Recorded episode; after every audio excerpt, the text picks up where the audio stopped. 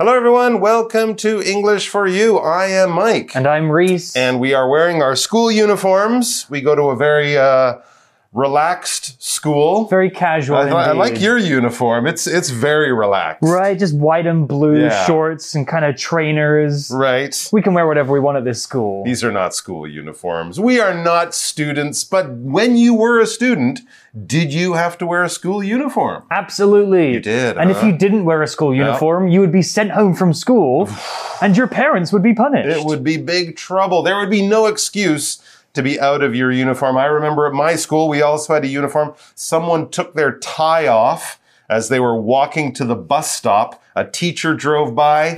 That guy was in trouble the next day. Didn't get hit by the car. No, he didn't get hit by the car. He got hit by a punishment from the teacher the next day. So it was a serious thing. So I don't really have much of an experience without wearing a mm. school uniform until, of course, university, right? Once you get to college, university, only the most unusual colleges or universities will have a school uniform. But in elementary, junior high school, senior high school, these are common. It's pretty ubiquitous in the UK Mm-hmm. and Canada. I think maybe in America there are some schools that don't have uniforms. Yeah, or they have a half uniform. And I think it's becoming a bit more popular than it was maybe 20 or 30 years ago. So today and tomorrow, we're going to be looking at this idea of school uniforms from two sides. The pros and the cons, or in other words, the good things, pros about wearing a school uniform, and maybe the not so good or even the bad things, the cons of wearing a school uniform. And then we'll be able to make a good decision whether we think it's a good idea or not. So let's get to it. School uniforms, the pros and cons. Reading School uniforms, the pros and cons. We asked several students, parents, and teachers to give their opinions about whether or not school uniforms are needed. The pros of school uniforms. David. I prefer wearing a uniform at school. I think it keeps all of the students on a level playing field. It doesn't matter if you're rich or poor or whether you have a sense of fashion. The uniform represents equality this way. It takes the stress out of choosing what to wear, too. It's simple for me to get ready for school each day. Ms. Song. Since our school switched to wearing uniforms, I've been impressed with the changes here. There are fewer students in trouble, and they seem to listen better to us teachers. The students also get more respect from adults when they dress in uniform. We don't have to worry about their clothes being appropriate or not. Karina. I don't mind wearing a uniform at all. It's one less thing to be bothered with at school.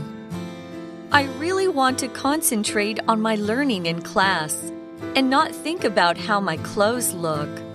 I can keep my mind on my studies and not be concerned about having attractive clothing.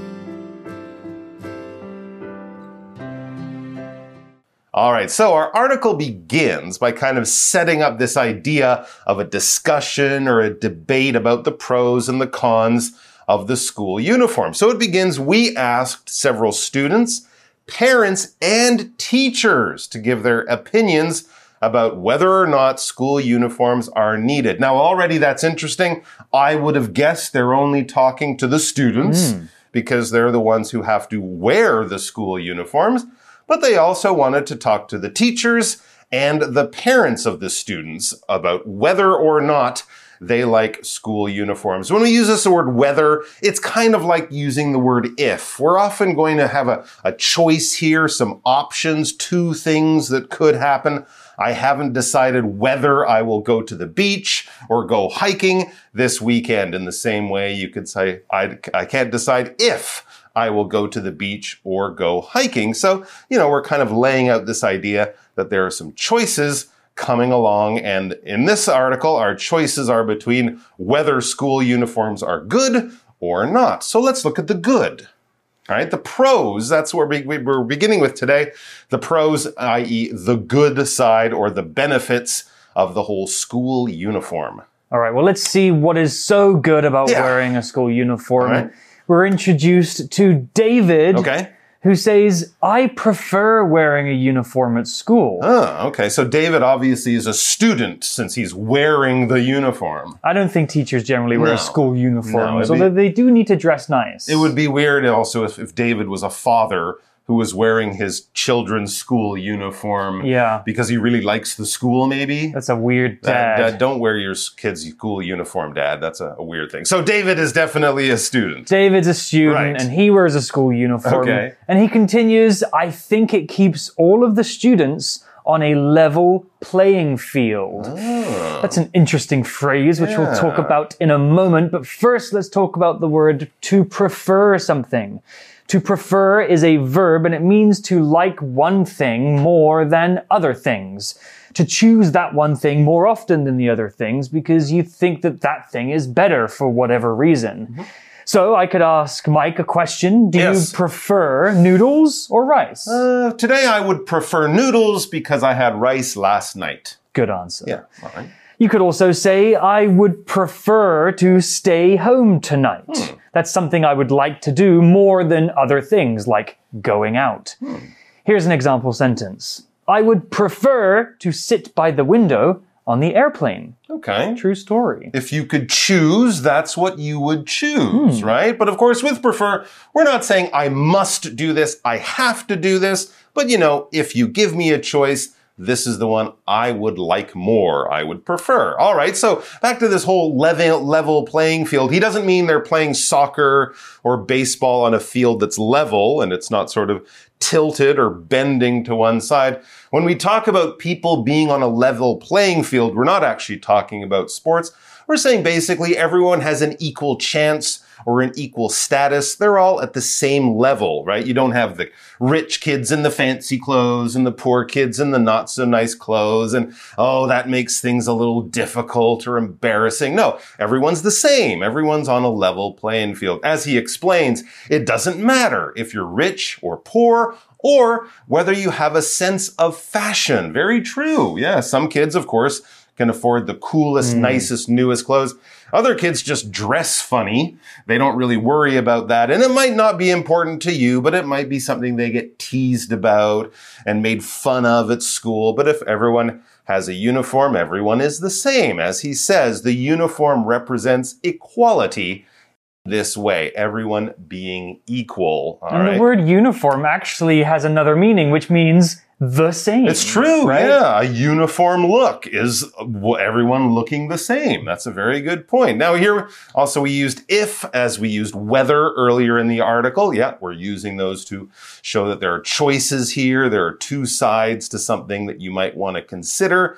And we also had this word to represent. It represents equality among the students. When something represents something, it's basically a sign or a symbol of something. We're taking something big, maybe an idea of some kind, and then we're turning it into often a picture or a color or a little sign or something like that. And if you know what you're looking at, you know that this thing means that thing, that bigger thing, that bigger idea, something that it might take you many words to explain you can represent using a sign of some kind. Flags are probably the most common thing we would think of. Flags represent different countries. When you see the flag, you think of the country. And here's an example that uh, involves flags. It says the 50 stars on the US flag represent the 50 states. So to understand something that's being represented, you need to know the context You of what you're talking about. Exactly. If you showed that flag to an alien, they would mm-hmm. just see 50 stars. Red, white, blue, some stars, some bars. They wouldn't know that those stars represent the states. You have to understand the situation to know that's true. Exactly. In the same way that, that letters represent words. And if you know how to read, you can read those letters and understand the words. But if you don't know how to read, it's just lines on a page. Well, getting back to the article, it says it takes the stress out of choosing what to wear, Hmm. too. It's simple for me to get ready for school each day. True. This is a very good It is a point. good point. Yep. Not only are everybody in the same boat or the same playing field because mm-hmm. they don't have to compete with expensive clothes, but also you don't have to waste time choosing clothes that you think people will say are cool or fashionable. Right, absolutely. You don't even have to pick your clothes. You don't even have to decide which pants to wear because you probably only have one pants, one pair of pants in one color, so it makes it very simple to get ready for school. You save a lot of time. The article also used the word stress, which is a noun, and stress is emotional strain or pressure or anxiety. Stress is a feeling of pressure or other negative feelings that come on because of your situation. Maybe you have a lot going on at school, so much homework and exams to study for, or maybe there's something that you're really worried about in your life. Those things can make you feel stress, and it's a very unpleasant feeling. Stress can make you feel bad mentally in your brain and physically. If you have too much stress in your life, it could make you really sick. Here's an example sentence with stress. Rachel was feeling a lot of stress before giving her speech in front of the class. Of course, yeah, because, you know, getting dressed in the morning, if you don't have cool clothes, if you don't worry about that kind of thing, it might be okay for you. But being teased at school would give people stress, would make people feel anxious and worried. And that's why these uniforms help to promote equality. Everyone's kind of the same. The students look the same. It's easy to identify what schools they go to. And in the schools, all of the students can be treated the same by the teachers and their classmates. That's equality. No one having an advantage, everyone being on the same level. We like equality. We do. Yeah. The article also used an interesting structure. It used a oh. question word without asking a question. Oh. What's that about? Well, sometimes we use noun clauses introduced by question words, also known as indirect questions, and the structure usually follows subject, verb, and then the question word. So where, what, who, why, how. Okay. So we can ask questions in this way as well. You could say, Do you know who that is? It's using the same structure, but to actually ask a question. But we can also use this structure to make statements. For example, I don't know what to do. Oh, okay. So you're not really looking for an answer. No. You're just sort of asking a question to the gods. Yeah, the world, the universe. I don't know where I'm going. Mm-hmm. If you're just sort of find yourself walking around your house, you don't expect someone to say, You're going to the bathroom. No, you're just sort of saying, I don't know what's going on here. All right, back to our article. So here's Ms. Song. Now, I'm guessing from the name that she's possibly a teacher. And as we get into her opinion, it looks like that's the case. She says, since our school switched to wearing uniforms, I've been impressed with the changes here. Interesting. So this is a school that we're assuming Ms. Song works at. And they switched to wearing uniforms. That is, of course, the students in the school switched. Now, when we use this word switch, it tells us something about the history of that school because to switch is to change generally from one thing to the other thing. We're not changing from one thing to anything possibly. There's probably a limited number of things. Often when you go to a restaurant, if you're ordering food and they say, Oh, I'm sorry, we don't have that available. There'll be one or two other things you can switch to. If they don't have the salad, you can switch to eating the soup or something like that. So when she said that her school switched to wearing uniforms, I guess a few years ago, the school had no uniforms. The students would wear anything they wanted. But then one year they changed from no uniforms to yes, having uniforms. So now it is a school where the students do. They switched from one way to the other back in the past. Here's an example sentence. Can I switch seats with you? I don't want to sit next to the window. Oh, well, great. As the You- last example explained, I love sitting You next to the prefer sitting next to that's perfect then. So we'll just switch. And I guess for Ms. Song, the teacher, this switch from having no uniforms to now wearing uniforms was a good thing that kind of affected her in a way. She used this word impressed. She was impressed with how this switch, how it, uh, how it changed the students maybe made them more polite or behave better or something like that. But when you're impressed by something, it affects you in a, an emotional way. It affects your feelings. It makes you go, wow, it might be kind of surprising, almost something you didn't expect. And then it happens and you see it, you experience it, and it kind of sticks with you. It's not just like, hey, that's cool. No, it's like, oh my gosh, that was really interesting. And you might even think about it the next day or something like that. It might change the way you think about things into the future if you're really impressed. For example, I was really impressed with the service at this new hotel. It only opened last week. I thought they'd be making some mistakes and still learning things, but no, everything was perfect. So yeah, I was really impressed.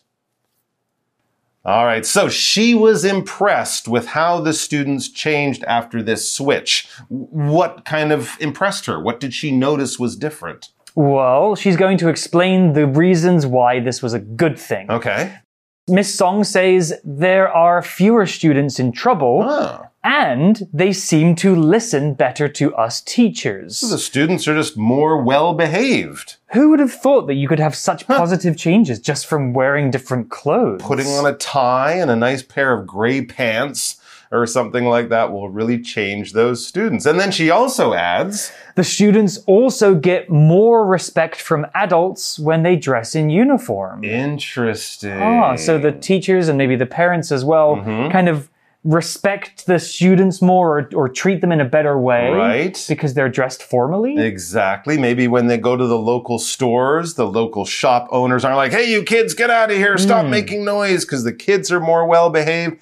The adults are like, wow, you kids are really well behaved. Such good young students. So hmm. that's nice. Well, Miss Song continues. She uh-huh. says, We don't have to worry about their clothes being appropriate or not. Ah, appropriate or not. I think I know what she's referring to. It could be about wearing clothes that maybe show too much skin, mm-hmm, which would mm-hmm. not be a good thing in the school. Right. Or t shirts that have vulgar language on Oh, them. okay. I know some parents don't like it when kids wear their pants low down, mm. like those hip hop guys, or, you know, just some of those styles that young people like that maybe parents are like, mm, no, I don't like that. Well, they don't have to worry about, there's no more arguing between the students and the teachers about how they look. So I guess that's a good thing. Yeah, they can choose that they can't choose their own clothes, which uh-huh. sounds like a negative thing, but in terms of a school uniform, apparently, according to David and Miss Song, it's a good thing. Yeah, yeah. So we've been talking about uniforms, which are a kind of clothing. Mm-hmm. We might have used the word clothes and clothing in this article a few hmm. times. Let's discuss how these words are different because they're kind of describing the same thing.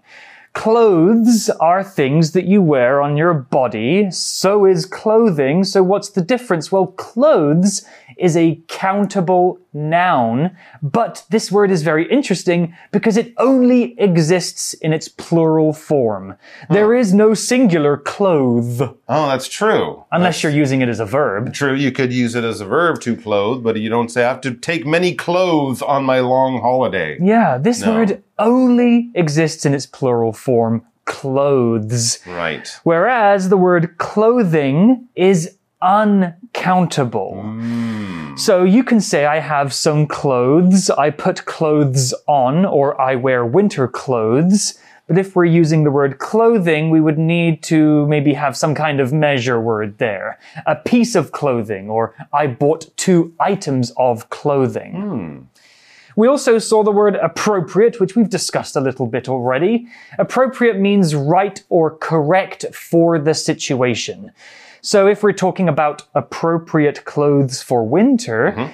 we're talking about coats and scarves and boots, not shorts and vests. No, that wouldn't be appropriate. Wouldn't fit the situation. Now, that hmm. situation could be different in many different ways, but as long as what you're wearing looks right for what you're doing or where you are, then we would say it's appropriate, or we could also say it's suitable. Suitable or appropriate. Yeah. We can use the word appropriate to describe many different situations. It doesn't have to be about clothing. No, no. You could say, please use appropriate language in the classroom. Hmm. Now, we're not talking about English or Chinese or Spanish. We're talking about using good or bad words. Yes. So, appropriate language for the classroom would be language that doesn't include bad swear words. No, maybe being a bit more polite with the way you hmm. use language, using polite terms when you talk to people, for example. All right, back to our article. Now it's Karina. Now, I guess Karina is a parent because we've already talked to a student and a teacher.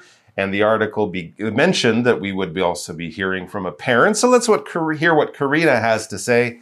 She says, I don't mind wearing a uniform at all. No, she's a student. She's a student She's as well. definitely a student. I don't mind wearing a uniform at all. It's one less thing to be bothered with at school. Okay. So in the same way, you know, I don't have to worry about what to wear. It's not a fashion show at school. I can get up and get dressed quickly in the morning because I know what I'm going to wear. And then she says, in another good benefit of this idea, I really want to concentrate on my learning in class and not think about how my clothes look. I'm sure many parents have said it. School is for learning. It's not a fashion show. So it really doesn't matter what you're wearing as long as you're paying attention, studying, working hard and getting your work done, you don't have to worry about your clothes. It doesn't matter at all. And when you say something is not at all, that means it really isn't. Like as much as you can imagine it is not, it is not that much and a bit more.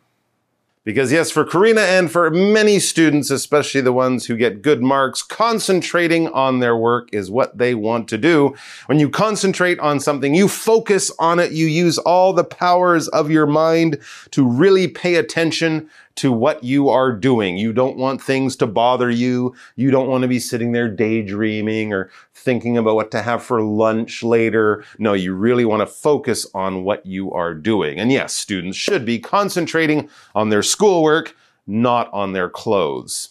And Karina has one more thing to say about this. Karina continues, I can keep my mind on my studies and not be concerned about having attractive clothing. Hmm, she can concentrate. Yeah, she can keep her mind on something, which is basically another way of saying to concentrate on one thing or to focus on something, probably because that thing is important. It means to not let yourself get distracted or think about other things. If you keep thinking about one thing, your focus is on that. We also saw the word attractive, which is an adjective, and something attractive is something that is pleasant in some way. It could be the way that it looks or smells or tastes or seems. Something can look attractive, that means it looks nice, pretty, or handsome. Something can sound or seem attractive too, like a good idea or a vacation to Spain. Oh, We often use attractive to talk about people that we think are handsome or beautiful. But really, we can describe almost anything good as being attractive. Here's an example sentence. Melanie has an attractive singing voice. Oh, so she's a good singer and people like listening to her sing. Yeah. Her voice sounds nice. Things that are attractive are, they usually attract people. They do. They will draw them in and they might turn Melanie into a big star because, of course, if she has an attractive voice, people might even pay to hear her sing because it's such a lovely sound. Lovely. Let it go, mm. let it go. Just like Mike. Yeah, yeah. Well, that's the end of day one's article. We've learned about all the good things about wearing a school mm-hmm, uniform. Mm-hmm, mm-hmm. Tomorrow we'll hear about the bad things. But for now, let's go to our For You Chat question. For you chat. All right, so our chat question is about, look at that, it's about uniforms. How amazing. But we're not actually going to be asking questions about school uniforms because if you think that, oh, once I get out of high school, I won't have to wear this uniform ever again. Well, maybe not that uniform, but maybe another uniform. Because our question is, what other kinds of places or jobs ask people to wear uniforms and why, not just schools? Well, there are many, Yeah, many really, careers and jobs. Police officers, Yep. doctors, Yep. nurses, uh, people who are in the military. Yep, soldiers, yep. They have to wear very particular uniforms Sure. and for different reasons, right? Absolutely. Yep. Doctors wear uniforms because they are they keep themselves clean. They do. Uh, police officers and firefighters wear uniforms because it keeps them safe. Yeah, they have special equipment on their uniforms. Yeah, Of it's course, also- if you, if you need to find one, it's Ex- a good to have. There's a police officer. I can tell by the uniform. The the people in the army, the soldiers, their uniform keeps them hidden in the trees. Mm-hmm. It can. Sometimes those uniforms do, absolutely. And of course, pilots and flight attendants on airplanes, they the, they wear them so we know who to listen to in, in emergencies Mm-hmm. and things like that. Even a person who works in a restaurant or, or in a bar might wear Uh-huh. some kind of uniform, usually to identify with their place of work. True. Yes, that's right. And of course, mail carriers have to wear uniforms because if you saw a strange guy with a big bag just wearing normal clothes, you know, playing with your front door, you might think, hey, what are you doing? Oh, he's in a green uniform. It's the mail carrier. So at least I won't call the police on him. You guys can think about this question too. What other people wear uniforms, Hmm. particularly think about different kinds of jobs, and why do they wear them? The Avengers. The Avengers, of course. talk about Superheroes. Well, we're going to go talk about the Avengers. We'll see you tomorrow for day two. Vocabulary Review. Prefer. Sheila prefers spending time outside to staying inside and playing video games all day. Represent. This rose represents my love for you. Please accept it as a gift from me. Stress. If you feel a lot of stress around exam time, try doing something fun between your study periods. Switch. Edward used to wear glasses, but he switched to contact lenses last year. He looks very different now. Impressed. I was really impressed when I saw how fast Eliza ran in the 100 meter race. Attractive. This is such an attractive apartment. I really like the designs of the living room and bedroom. 智慧小补帖。 Equality. Appropriate. Concentrate.